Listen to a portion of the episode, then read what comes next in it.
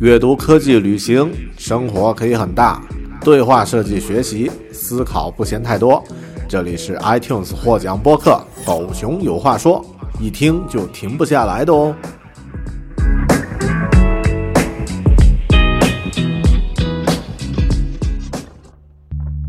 Hello，你好，欢迎收听和收看独立知识型脱脱口秀《狗熊有话说》Bear Talk，我是大狗熊。今天我呃在公司。啊，那么，呃，和平时的这个做播客的环境不太一样，然后也在用一些比较简单的设备，比如手机和一个简单的麦克风来录制啊。如果音效和画质差一点的话呢，那请大家见谅。今天这期呢，我想聊一聊这个科技方面的一个新的呃嗯事件，也就是每年苹果都会在呃六月份召开。呃，全世界的开发者大会叫做 WWDC，那么今年呢也呃如约而至，而且呢这个公布了一些对很多人来说呢其实是比较啊令人期待的这样的一些新的产品，比如呃大家都在谈论的那个视频眼镜啊 Vision Pro 啊 VR 虚拟眼镜。呃，所以今天这期节目，我想谈一谈 WD WDC，但我主要可能通过两个角度，一方面呢是一些常规产品的更新，那么我的一些感受体会，比如说 Mac 上的呃这个软件，还有它的呃硬件等等这些更新的一些呃一些评论，那么另外一部分呢是关于 Vision Pro，所以可能会做成两期节目。OK，那么废话不多说，我们来看这个 WWDC 吧，啊。我想试一个新的方式，就是一边，呃，在这个视频页面上滚动，然后呢做这个查看，呃，那么做一下这个评论，啊，但我不会再去放视频了啊，这个，所以大家如果在听播客的话呢，别急啊，那么是会有一些具体的音频内容的，呃，WWDC 今年其实发布的料非常足，很多东西以往年可能就。啊，整个一个两小时的呃内容呢，还不如今年。我觉得大概前面半个小时到一个小时，其实集中发布了非常密集的这个产品、软件、硬件啊的各种类别的更新。呃，我们来打开这个 Keynote，然后呢，我把它的这个声音关掉。那这样的话呢，我们可以啊一边看。这个 keynote，然后呢一边，啊，sorry，好像我不能全屏，啊，anyway，啊，那么就就用这样的一个方式。那么前面当然是一段广告了，啊，是程序员的，如何如何啊，他这个如何能把握自己的这个，啊，啊，这个一些创意想法。然后后面呢是 Tim Cook 的标准的这个说辞，呃，苹果的发布会呢，我每年都会看这个全场。其实主要的目的呢，不仅是跟呃跟进它的这个最新的这个硬件软件的趋势，也是一个学习的机会。特别从这个产品的发布、推荐用的这个说辞，啊，然后它呃介绍亮点的方式，这些其实都是值得学习的。那么比如说苹果每年 Cook，呃 CEO 他在发布的时候用的一些形容词，其实是经过精心设计的。每年你去看的话。会发现有这个非常，呃，啊一致的这个连续性。比如说他经常用那些词，我们可能都熟悉了，什么 amazing，然后这个 incredible，啊，这些都是和人的感受有关的一些词。那么他会重点去强调。那么，呃，那么都是一来先提纲挈领的给大家一个大的感觉，然后呢具体进入到啊具体的这个呃内容。啊，首先他。介绍了这个 Silicon 这块儿，我其实感觉一般哦。然后他介绍的第一个产品就是苹果的这个 i 啊 MacBook Air 十五寸。嗯，这个产品其实如果是平时日常去使用的话，应该还不错。那么呃，因为我还在用老的这个老款的这个 MacBook Pro 啊，英特尔芯片的，所以呢还没有这个。进入到 M1 这个芯片，没有感受到这个性能上的这种啊巨大提升。但如果是现在购买新机，比如说你要买第一台 Mac 的话，MacBook Air 应该是一个非常值得推荐的产品。我我家人也在用啊，这个新款的 MacBook Air，我觉得速度啊各方面其实还挺不错的。那么啊，多的没没什么太多的啊。我觉得这个比较有意思的是，可以看到苹果命名它芯片的这些名字，什么 Mac 啊，什么呃 Pro 啊 Max，还有 Ultra，都是用一些这个类似卡普空。啊，这个公司的那种那种形容词啊，就是最高最强，其实也是很啊，这个有点力竭的感觉。然后呢，这里他介绍了呃，就是具体的一些硬件啊，我就不多说了啊，因为这个对我来说吸引力不大。然后呢，后面呢，我们看到它推出了这个新的这个 Mac Studio 这个产品，那这个产品呢，其实非常适合这个内容创作者，特别做视频呀，做这个。呃，摄影、摄像呀，这样的一些这个工作，因为它机能各方面都已经更新，啊，更多呢，它使用了这个啊新的芯片，叫做啊 M2 Ultra，啊，但也就这样吧。如果你不是做这个呃常规的这个内容创作什么的，呃，我觉得这这台设备的性能可能会被浪费。但后面呢，苹果推出了一个重磅的一个更新，就是啊，现在它对游戏的支持会增加，所以也许很多人会买一台 Studio 用来玩游戏也说不定。OK，那么这个呢是呃关于啊 Mac Studio，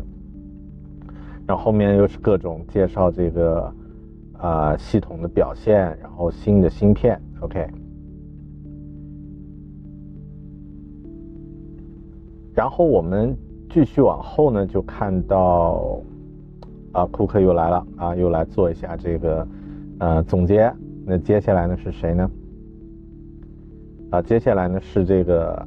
iOS，iOS 呢由人见人爱的这个 Craig 来进行介绍。那么它其实一开始介绍这个功能叫做我忘了这个叫什么，Portrait 还是 Persona 啊？就是简单来说就是每个人你可以去定义你的这个呃大头照。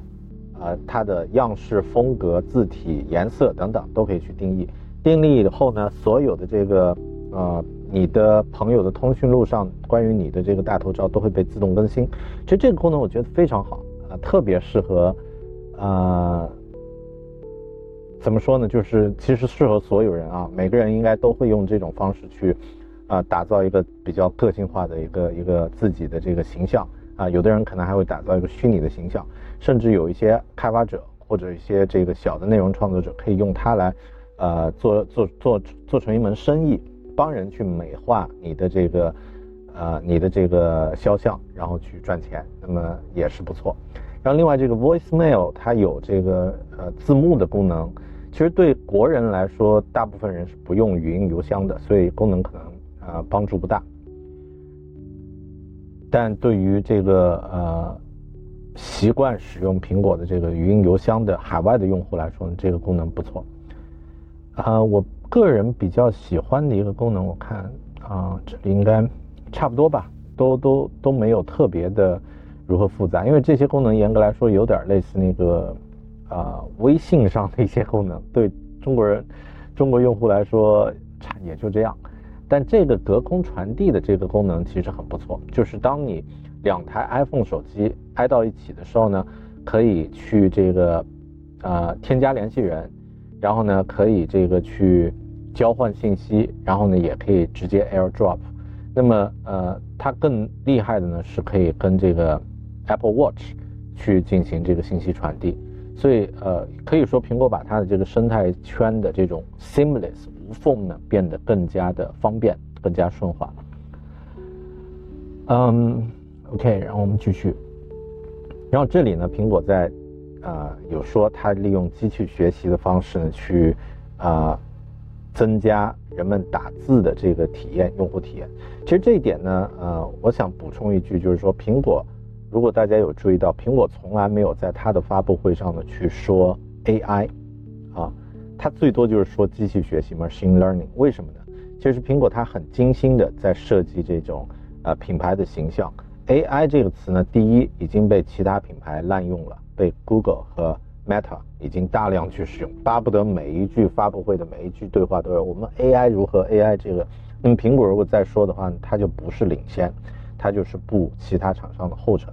那么另外呢，就是说，呃，有的厂商，比如说 Meta，是呃在 AI 方面呢，它嗯虽然有很多成成就，但是也有人有一些疑问，包括对这些厂商对隐私啊这个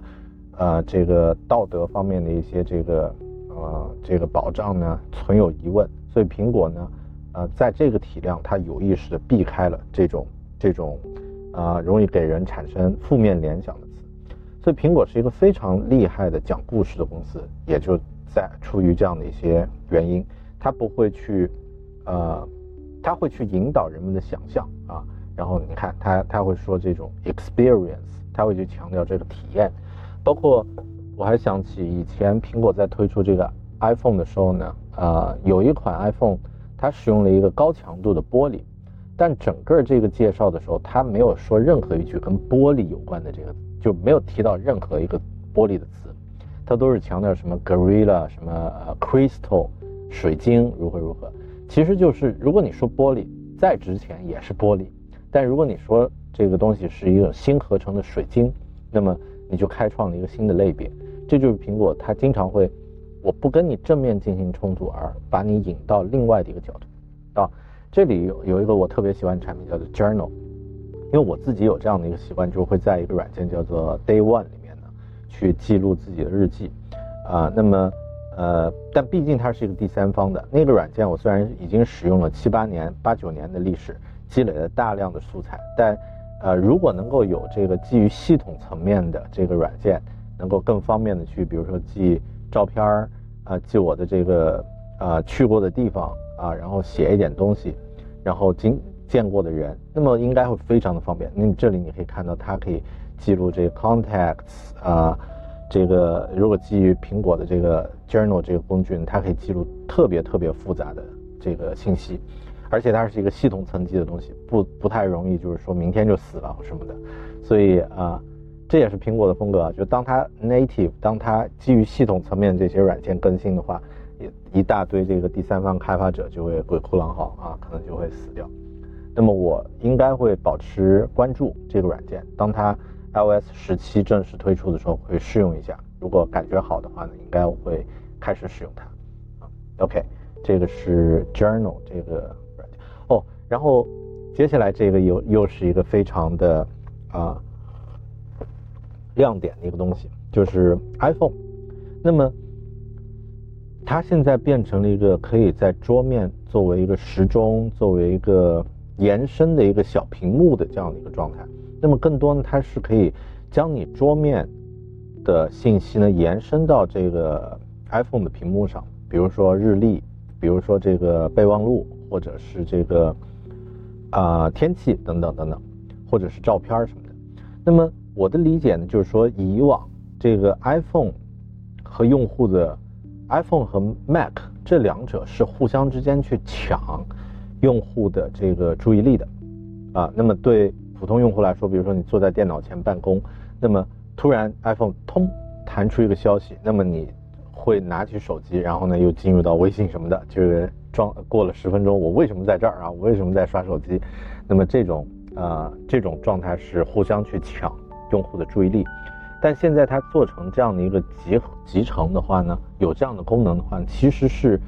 能让你的整体的体验得到提升。比如说我在 Mac 上进行主要工作，那么 iPhone 呢变成一个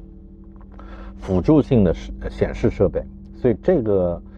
角度来看呢，它是把这个用户的生态系统呢进行了一个更有效的一个整合，所以我特别喜欢啊。也很期待这个功能，但是它也可以带动很多这个配件的啊销售。然后 Siri 呃 Siri 变得更方便运运用，那这个当然是啊不错的。iPad iPad 我觉得好像还好吧，就是这些更新也是一些这个呃意料之内的、意料之中的啊，比如说 Dashboard 更新啊，Widget 更新啊，然后呃这个健康系统更新啊，这些没什么。嗯，接下来这个更新应该是会对教育系统有特别大的影响的一个更新，就是在 Notes 这个软件里面，这个系统自带的软件里面可以可以查看 PDF，然后呢可以对 PDF 进行编辑和修改。其实这个功能非常厉害，因为它意味着我们的这个呃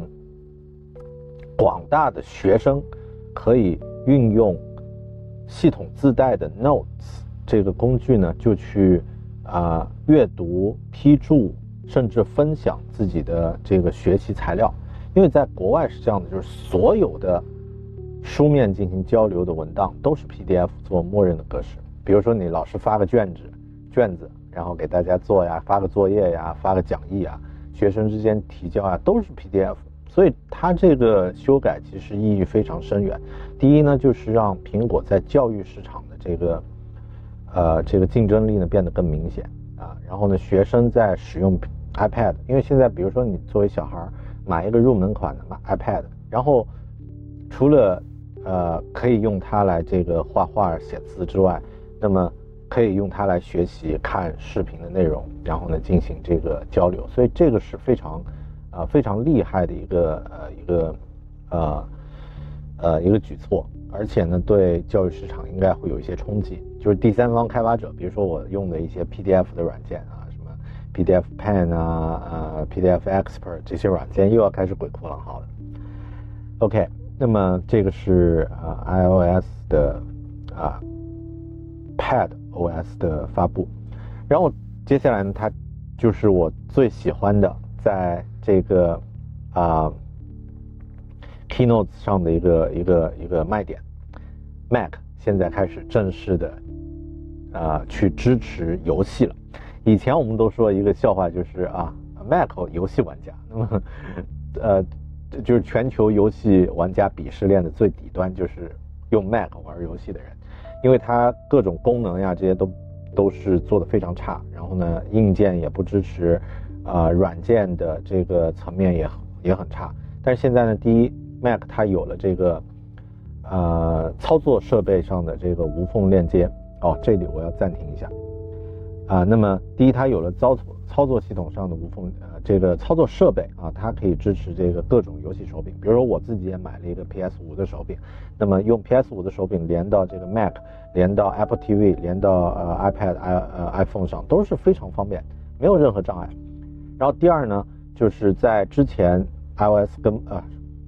对 Mac 和 iOS 更新的时候呢，有了这个啊有了这个 Metal。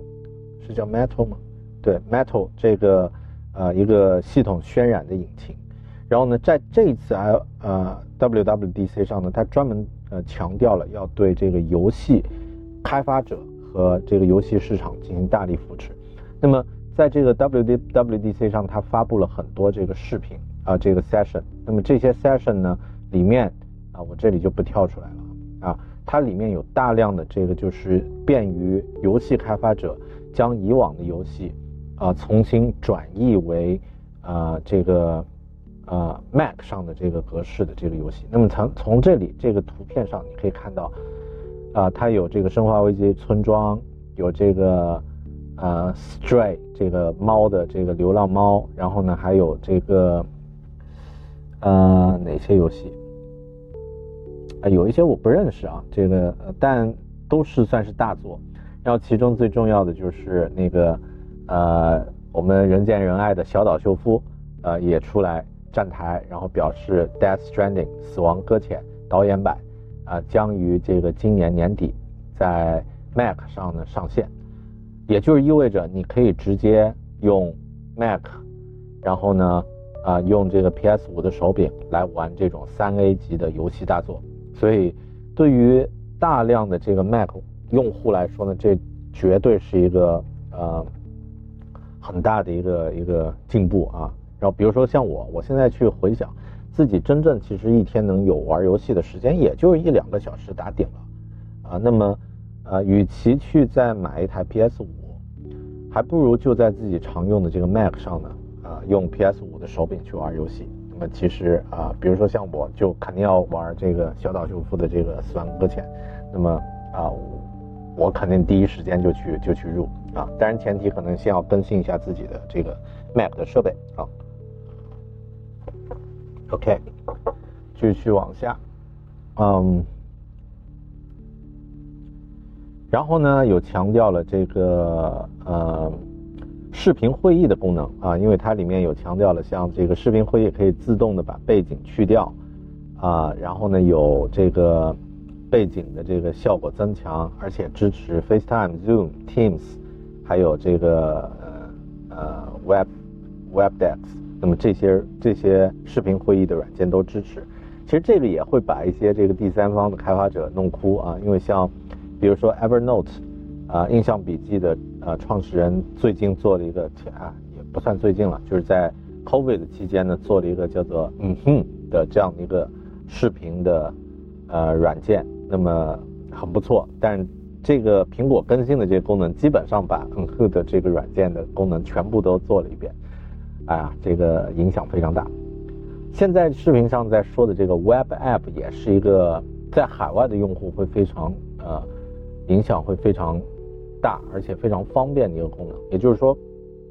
很多这个海外的用户在使用的软件其实都是基于网页端的，比如说啊 Instagram、Facebook，那么它是没有这个基于啊。操作系啊，Facebook 有啊，不知道，Facebook 有没有这个基于 Mac 上的这个 App，我不太确定。但是像有一些，比如说 Pinterest，或者是啊这个设计师用的一个 Dribble，那么这些软件是没有呃基于 Mac 上的这个 App 的版本的。然后包括设计师和这个做产品的会用的 Confluence，在这个软件上也有啊也有用到了呃这个呃作为一个例子。那么它是没有这种功能的。那现在呢，呃，你可以直接基于 Mac 上来创建这样的一些 App，就是基于 Web 的这种 App。那么呃很方便。但对于国内，我觉得非常不适，因为国内基本没有什么 App，呃，Web Page 的这个软件了。那基本都被都被什么小程序啊，都被这个 App 呢取代了。所以啊，就当啊。是一个呃没有那么实用的功能吧。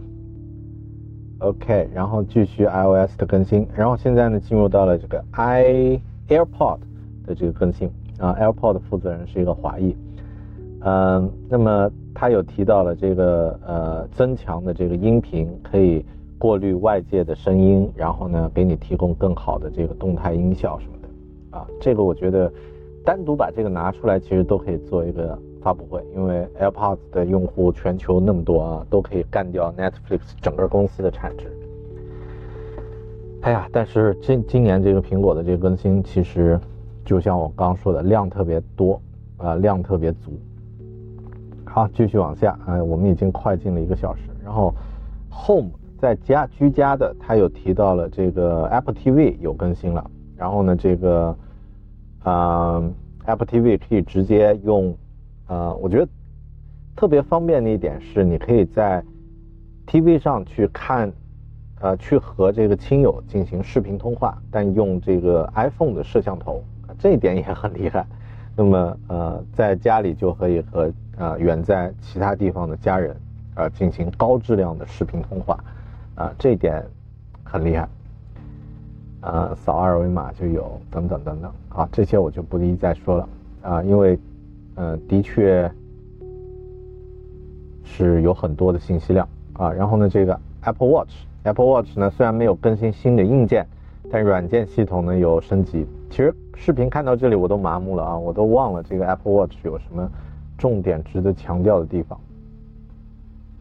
嗯，往后拖一拖，我记得是有这个啊，OK，有一个关于安全方面的。就是啊，它可以发 LS 求助、SOS 求助，然后让朋友知道你所在的地区、所在的位置，嗯，等等。然后有更多更具体的这个动态捕捉，比如说这个啊，甚至能监测你的这个啊打羽毛球、打网球的这个手腕的运动，OK。然后呢，也有一些呃。我们们看一下后面。啊，好的，这个呢是保护小孩用眼的。然后呢，最后呢，才到了这个 Vision Pro 啊，Vision Pro 其实整个发布的时间大概就是四十分钟，这其实也是苹果发布产品的节节奏和架构啊，因为以往的 WWDC，我记得当时发布这个 Mac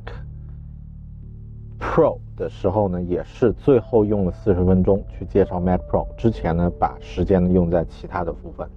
那么现在呢，因为呃苹果的这个。呃，发布会都是预先录制的，所以它可以呃更精精细的进行排练，然后呢进行这个信息的组织。嗯，对，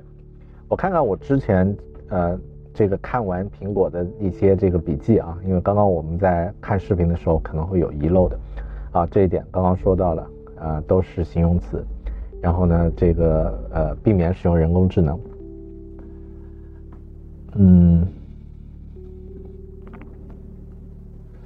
这一点就是苹果的 P Note 里面，现在它的那些室外录像收音的效果都没有任何环境噪声，而且看不到任何麦克风、手持麦克风。其实这一点你和 Google 的还有一点区别。Google 的那个发布会，Google I/O，如果大家去看现场的话，偶尔会看到一些，比如说呃无人机在进行航拍，在进行这个